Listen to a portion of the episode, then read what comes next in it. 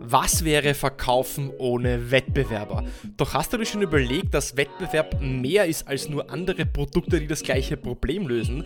Heute zeige ich dir, welche Arten von Wettbewerbern es gibt und wie du mit diesen umgehst, um so deinen Deal in trockene Tücher zu bringen.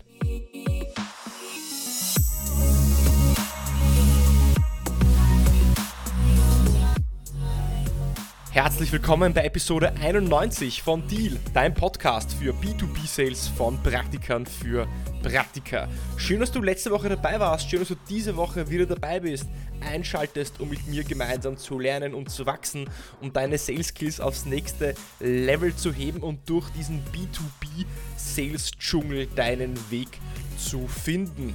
Und ganz am Anfang habe ich eine Bitte in ganz eigener Sache. Wenn du diesen Podcast bereits gehört hast oder ihn gerade jetzt hörst und dir diese Episode gefällt, sie dir Mehrwert bringt und du dir etwas wirklich für dein alltägliches Leben im Verkauf mitnehmen kannst, dann hinterlasse mir doch bitte eine Bewertung auf Apple Podcasts, abonniere mich auf Apple Podcasts oder auf Spotify. Warum? Dadurch hilfst du mir, mehr Menschen zu erreichen, mehr Reichweite aufzubauen, um mehr Menschen zu helfen, neue Gäste zu bekommen, neue spannende Gäste für dich auch in den Podcast zu bekommen und wiederum auch für dich mehr Mehrwert zu schaffen. Deswegen, falls du es noch nicht getan hast, geh auf Apple Podcasts in deiner App, auf dem Handy oder direkt im Browser, hinterlasse mir eine Bewertung oder abonniere mich auf Apple Podcasts oder zumindest, wenn du mich auf Spotify hörst, abonniere mich auf Spotify und bewerte mich auf Spotify. Das würde mir und auch dann dir mehr helfen, um noch mehr Gäste zu bekommen, mehr Mehrwert aufzubauen und auch mehr Reichweite und mehr Menschen zu erreichen. Und worum es heute geht, gehen wir gleich im Medias Res. Es geht um das Thema Wettbewerber. Denn was wäre Verkaufen ohne Wettbewerber? Und in jedem ernstzunehmenden Sales-Prozess sind wir mit Wettbewerbern konfrontiert, welche um die Gunst unserer Kunden buhlen. Und natürlich jeder will sich von seiner besten Seite präsentieren.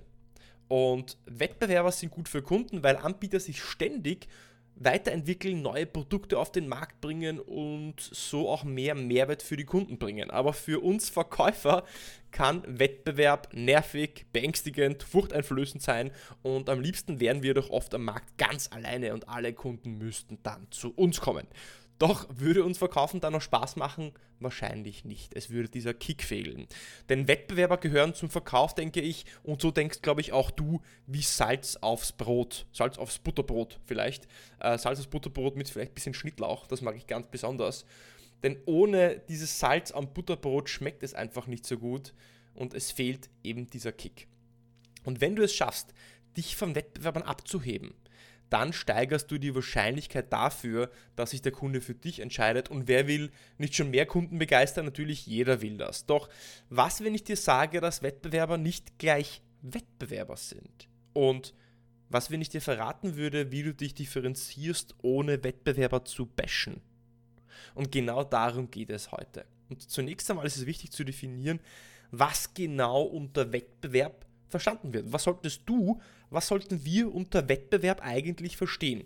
Denn die meisten Seller, vielleicht auch du, würden jetzt sagen, alle Produkte, Dienstleistungen und Anbieter, welche eine ähnliche Lösung anbieten oder ein ähnliches Problem lösen, sind Wettbewerber. Na, wie hört sich das für dich an? Hättest du eine ähnliche Definition? Aber das ist nicht die ganze Wahrheit, wenn du dir wirklich Gedanken machst. Denn eine bessere Definition von Wettbewerben wäre, zum Beispiel alle Individuen, Initiativen und Anbieter, welche das gleiche Budget und Ressourcen benötigen wie du. Im komplexen B2B-Verkauf hast du Wettbewerb oder bist du im Wettbewerb für Budget und Ressourcen in Form von Zeit und Menschen und Human Capital, die dann auch an der Implementierung deines Projektes arbeiten. Wenn das Unternehmen ein Problem hat, aber kein Geld und keine Zeit, um dieses zu lösen, dann ist das Problem entweder zu klein oder sie haben vielleicht andere Probleme, die eben wichtiger sind und du kannst dann eben deine Lösung nicht implementieren und kommst eben dann nicht zum Abschluss oder nicht zum Deal. Das bedeutet, ich würde sagen, es gibt vier verschiedene Arten von Wettbewerbern. Punkt 1, das sind die klassischen Wettbewerbsprodukte. Also wenn ich jetzt eine SAP CRM-Lösung habe, dann ist meine CRM äh, die von Salesforce zum Beispiel. Zweitens, andere Projekte und Initiativen des Kunden, welche Budget oder Zeit benötigen. Das heißt, der Kunde hat vielleicht andere Ideen, Projekte, Probleme, die er lösen könnte. Punkt 3, das interne Team des Kunden, welches eine eigene Lösung bauen könnte, also Make-or-Buy-Entscheidung. Und viertes, vierter Wettbewerber, nichts tun. Das heißt, das Unternehmen entscheidet sich, einfach gar nichts zu machen. Das ist tatsächlich auch eine Art von Wettbewerb. Und jede Art von Wettbewerb benötigt eine andere Strategie und für die klassischen Wettbewerber andere Projekte und Initiativen und das Nichtstun möchte ich dir heute ein paar Tipps mitgeben und wir starten direkt mit dem Punkt Wettbewerbsprodukte. Denn dies ist die Art von Wettbewerb, die wir und du wahrscheinlich am häufigsten vorfindest. Und es sind Lösungen von anderen Anbietern, welche eben das gleiche Problem lösen. Ja? Wenn du also anbietest eine Lösung zum Monitoring von Social Media, dann ist ein anderer Anbieter, der auch eine Social Media Monitoring Lösung anbietet, dein Wettbewerber. Die Wahrheit ist, dass Seller sich oft auf Wettbewerber einschießen und dadurch den Blick auf das Wesentliche verlieren. Du kennst das, ja, es gibt einen Wettbewerber, du hast davon Wind bekommen, es ist jetzt Wettbewerber X im Spiel, dann beginnst du dich auf den einzuschießen, vielleicht schlecht über ihn zu reden. Das ist keine gute Taktik, denn du verlierst eben den Blick aufs Wesentliche. Anstatt deinen Wettbewerber zu bashen, konzentriere dich doch auf dich und vor allem, naja, auf dich, aber vor allem auf deinen Kunden. Und fokussiere dich auf folgende Dinge. Punkt 1, arbeite das Problem heraus, aber viel wichtiger, versucht zu verstehen, welche Auswirkungen das Problem des Kunden auf sein Business hat. Wie viel Zeit verliert er dadurch, wie viel Geld verliert er dadurch, ähm, wie langsamer ist seine Time to Market, wie viele mehr Downtimes hat er, wie viele ja, Mist. Articles oder Opportunities hat er vielleicht durch dieses Problem. Also nicht nur, was ist das Problem, sondern fragt den Kunden noch, okay, wie wirkt das Problem auf ihr Business aus? Wie wirkt das Problem auf die Zufriedenheit ihrer Mitarbeiter aus? Und, und, und. Punkt 2, quantifiziere das Problem. Gerade wenn du eine hochkomplexe B2B-Sales-Lösung hast, dann ist es wichtig, dass du Daten, Zahlen, Fakten hast. Denn im komplexen B2B treffen wir Entscheidungen nicht impulsiv, emotional auch, ja, aber wir müssen sie irgendwie quantifizieren, um einen Business Case beim Kunden zu rechtfertigen. Deswegen quantifiziere das Problem, mit dem du verstehst, wie viel Zeit verliert der Kunde, wie viel Geld verliert der Kunde oder wie viel langsamer ist denn seine Time to Market, als sie sein müsste, um wettbewerbsfähig zu sein.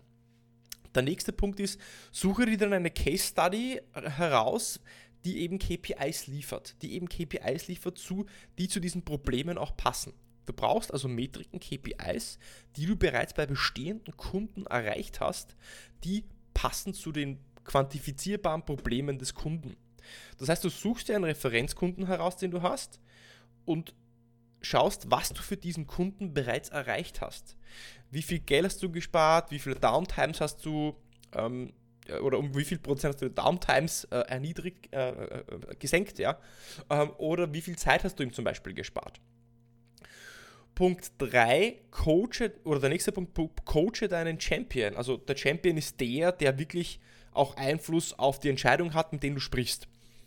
Ein Champion ist nicht ein Ansprechpartner. Ein Champion ist jemand, der den Entscheidungsprozess intern beim Kunden beeinflussen kann.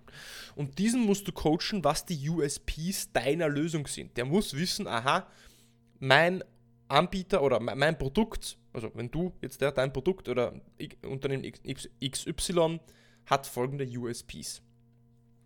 Nächster Schritt, du musst auch die Entscheidungskriterien identifizieren. Das heißt, sprich offen mit deinem Champion oder mit den Stakeholdern darüber, anhand von welchen Kriterien sie entscheiden, welche Lösung sie implementieren. Und dann kannst du nämlich deine KPIs, deine Metriken, die du lieferst mit deinem Produkt verknüpfen, deine Lösung verknüpfen mit den Entscheidungskriterien des Kunden und hast so wirklich auch dargestellt, abgebildet, wie du das Problem anhand der Entscheidungskriterien des Kunden löst und so eine individuelle Lösung geschnürt. Wenn du dich also darauf konzentrierst, eine Lösung zu präsentieren, welche ganz klar untermauert und messbar darstellt, wie du den Kunden hilfst, mit Use Cases aus der Vergangenheit auch belegt, wie du ihm auch hilfst, dann werden Wettbewerber es sehr schwer haben, mit dir auch mitzuhalten. Gehen wir zum zweiten Art, zur zweiten Art von Wettbewerbern über, nämlich andere Prioritäten, Initiativen oder Projekte. Und heute gibt es ja wirklich unzählige Möglichkeiten und Bereiche und Möglichkeiten, ja, Bereiche und Möglichkeiten. Ja, ich verspreche mich hier schon die ganze Zeit, wo sich Unternehmen verbessern können, in denen sie ihr Business weiterbringen können. Doch jedes Unternehmen hat nur einen bestimmten Pool an Ressourcen in Form von Zeit und Geld und muss sich deswegen überlegen, okay, in welchen Bereichen und Projekten und Initiativen möchte ich jetzt mein Zeit, Geld reinstecken, welche möchte ich verfolgen. Sie können nicht alle Probleme gleichzeitig lösen. Das heißt, deine Aufgabe ist es, den Kunden zu überzeugen, dass die Lösung des Problems, welches du lösen kannst, den größten Return on Investment oder auf Englisch den biggest Bang for the Buck bringt. Du musst also genug Urgency erzeugen, damit dein Projekt oder Problem eben auch Prio 1 bleibt und das kannst du mit zwei Wegen oder mit zwei Strategien erreichen. Erstens, in der Discovery musst du Fragen nach der Auswirkung des Problems stellen. Wie ich schon vorher gesagt habe, es ist nicht ausreichend zu verstehen, was ist das Problem, sondern welche Auswirkungen hat das Problem auf das Business des Kunden. Lieber Kunde, helfe mir zu verstehen, dieses Problem XY, wie wirkt sich das denn auf das gesamte Business aus? Wie wirkt sich das gesamte Pro Problem auf die Time to Market aus? Wie viel langsamer ist sie denn, äh, wie sie denn, als sie denn sein könnte? Wie viele Downtimes erzeugt denn dieses Problem? Und so weiter und so fort. Und das ist so wichtig, die wenigsten machen es, weil die meisten Seller, sobald sie das Problem hören, fangen sie an zu pitchen. Aber dadurch, dadurch verpasst du eine Möglichkeit. Du verpasst die Möglichkeit, in der Discovery das Problem wirklich groß zu machen, indem du nicht nur dich auf das Problem fokussierst, sondern durch dieses Art Business Coaching, indem du den Kunden fragst, hey, hast du dir schon mal überlegt, welche Auswirkungen dieses Problem eigentlich auf andere Bereiche deines Unternehmens hat? Coachst du den Kunden ja eigentlich in die Richtung zu verstehen, wie groß das Problem wirklich ist. Und ein großes Problem wird mehr Priorität haben und wird auch eher umgesetzt werden. Der zweite Weg, wie du eben diese Urgency aufbaust, ist durch einen messbaren Return on Investment. Ja? Wie ist der ROI deiner Lösung? Du musst messbar machen, wie viel Zeit, Geld, Time to Market, Downtimes du erhöhen oder senken kannst. Und am besten tust du das mit Beispielen anderer Kunden aus der Vergangenheit, wo du eben das gleiche Problem gelöst hast. Was hat der Kunde davon gehabt? Wie viel Zeit hat er sich gespart? Wie viel Produktivität hat er gewonnen? Die KPIs, die du präsentierst, müssen mit den Entscheidungskriterien des Kunden übereinstimmen. Der dritte Art, die, die dritte Art des Wettbewerbs, die ich jetzt noch genauer beleuchten möchte, ist das Nichtstun. Kennst du das? Du hast mit dem Kunden ein Problem besprochen, der Kunde sagt, er hat das Problem und ihr geht in die nächste Phase über, du präsentierst vielleicht eine Demo, sprichst mit mehr Stakeholdern, hast schon zwei, drei Follow-up-Meetings gehabt, ihr skizziert die ersten KPIs und Entscheidungsschritte und dann passiert einfach nichts. Es passiert gar nichts.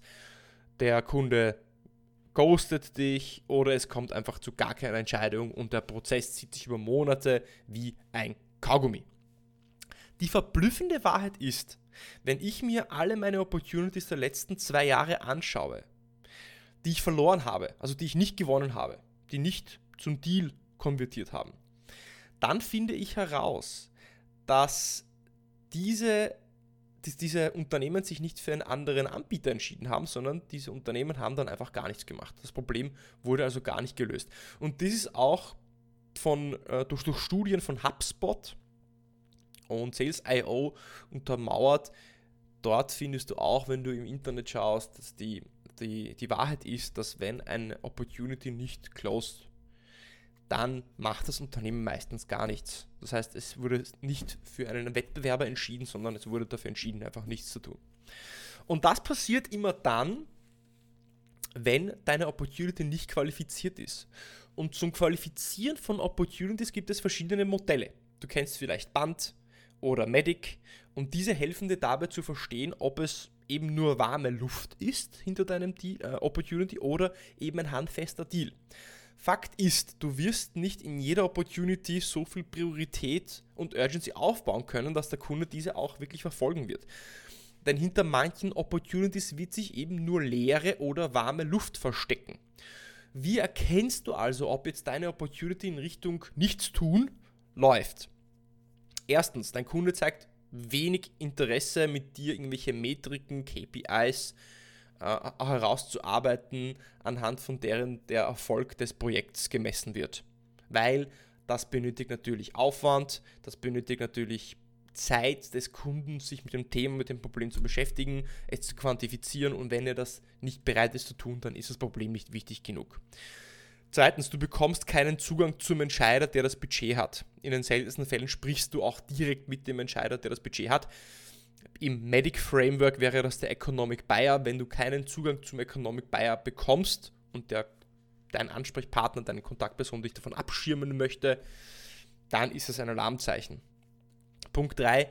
Es gibt keine klaren Entscheidungskriterien anhand der Kunde die Lösung auch auswählt. Das heißt, du fragst den Kunden, naja, was ist Ihnen da jetzt besonders wichtig anhand von wäre, welche Kriterien entscheiden Sie sich jetzt für äh, die Lösung oder an, an welchen Kriterien entscheiden Sie, dass das auch die richtige Lösung ist?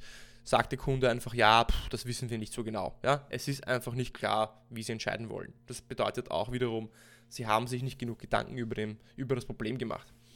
Und der nächste Punkt, es gibt keinen klar definierten Entscheidungsprozess. Wenn du also fragst, na, helfen Sie mir zu verstehen, wie Sie solche Entscheidungen normalerweise treffen, dann kommt einfach wenig Handfestes zurück. Ja.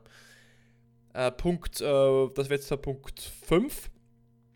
Der nächste Punkt, das Problem, welches du identifizierst, ist einfach nicht groß genug, um einen deutlichen Einfluss auf das Unternehmen zu haben. Das heißt, du findest ein Problem, aber du tust dir selbst schwer zu, zu definieren, wie die Lösung dieses Problems wirklich das Unternehmen weiterbringt. Und das ist immer so ein Zeichen für mich, dass das, ein, dass das eigentlich keine Priorität haben wird. Das heißt, wenn ich mich in die Situation des Kunden hineinversetze, würde ich dieses Problem selber dann lösen wollen. Und wenn die Antwort dann Nein ist, dann bedeutet das, das Problem ist nicht groß genug und die Opportunity wird wahrscheinlich ins Leere laufen. Punkt 6, du redest nur mit einem Stakeholder und es gelingt dir auch nicht, mehrere Stakeholder zu finden welche das Projekt sponsoren. Denn du brauchst für einen komplexen B2B-Sale meistens, also eigentlich immer, mehrere Stakeholder, die involviert sind. Es ist nie einer. Und wenn du nur mit einem sprichst und du dir, du dir schwer tust, mit mehreren auch Kontakt aufzubauen, die dein Projekt auch sponsoren würden, dann ist meistens kein Potenzial dahinter. Und der letzte Punkt, Punkt 7 wäre das jetzt, es gibt einfach keine Urgency, es gibt kein compelling Event, es gibt keinen Grund, warum der Kunde jetzt sich verändern müsste. Warum müsste der Kunde es jetzt tun? Also why now? Falls du, dich, falls du dieses Konzept kennst, diese Dry, dry, dry Whys, drei Whys, also das erste Why ist uh, Why Anything, also wo, gibt es ein Problem, ja. Ähm, why we, also warum sollte sich der Kunde für uns als Anbieter entscheiden und why now ist, warum sollte er es auch jetzt tun und nicht in einem Jahr brauchst immer dieses Compelling Event. Das, das könnte, wenn du eine Datencenter Outsourcing Cloud Lösung verkaufst, dann wäre ein Compelling Event, dass zum Beispiel der Vertrag deines Kunden mit seinem bestehenden Datencenter Dienstleister ausläuft und er jetzt entweder verlängern müsste oder er sich eben für einen anderen Anbieter entscheidet. Oder wenn zum Beispiel seine Hardware Hardware ausläuft oder wenn seine Server nicht mehr die Kapazität haben, um den bestehenden Traffic abzufangen. Das ist ein Compelling Event. Ja, es gibt einen Grund, jetzt etwas zu tun. Das heißt, viele, viele, viele Punkte, die dagegen sprechen und es ist wichtig, wirklich in den Spiegel zu schauen, sich zu überlegen, sollte ich diese Opportunity nicht lieber ja, disqualifizieren. Und wenn eines dieser oberen Signale zutrifft, ja, dass eventuell du ins Nichtstun, in dieses, ja, auf Englisch Inertia, Inertia, also der Kunde entscheidet sich einfach nicht zu tun, hinausläuft. Das wäre keine Metriken, Kunde zeigt kein Interesse an den Metriken oder KPIs, die herauszuarbeiten, kein Zugang zum Entscheider, keine klaren Entscheidungskriterien, kein Entscheidungsprozess. Das Problem ist einfach zu klein, du redest du mit einem Stakeholder und es gibt kein compelling Event, dann ist das ein klares Zeichen dafür, dass dein Deal, deine Opportunity in nichts, ins Nichts läuft. Und dann schau dir in den Spiegel und dann solltest du ehrlich mit dir selbst sein und mit deinem Stakeholder sein und dir überlegen, ob es besser ist, die Opportunity zu disqualifizieren und deine Zeit in einen anderen Deal, in eine andere Opportunity investieren, wo du eben mit jemandem sprichst, der direkt Zugang zum Economic Buyer hat und dir den Zugang gewährt, wo es ganz klare Metriken gibt, die, die der Kunde äh, verfolgt, an denen er auch festhält, um eine Entscheidung zu treffen. Das heißt, es gibt Entscheidungskriterien.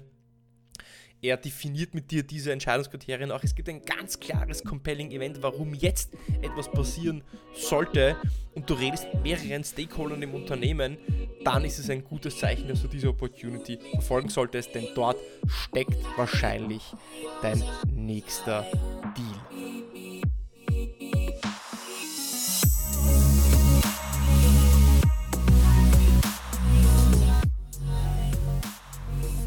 Ja, wie du siehst, gibt es also viele verschiedene Arten von Wettbewerbern und diese klassische traditionelle Definition, dass Wettbewerber nur die sind, mit denen ich mich messe und die auch das gleiche Problem lösen, also eine Competitive Solution, das ist zu wenig. Denn meistens kämpfst du eben gegen andere interne Projekte an, gegen die Zeit des Kunden, gegen andere Möglichkeiten, sein Business zu verbessern und nicht unbedingt um deinen direkten äh, gegen den direkten Wettbewerb.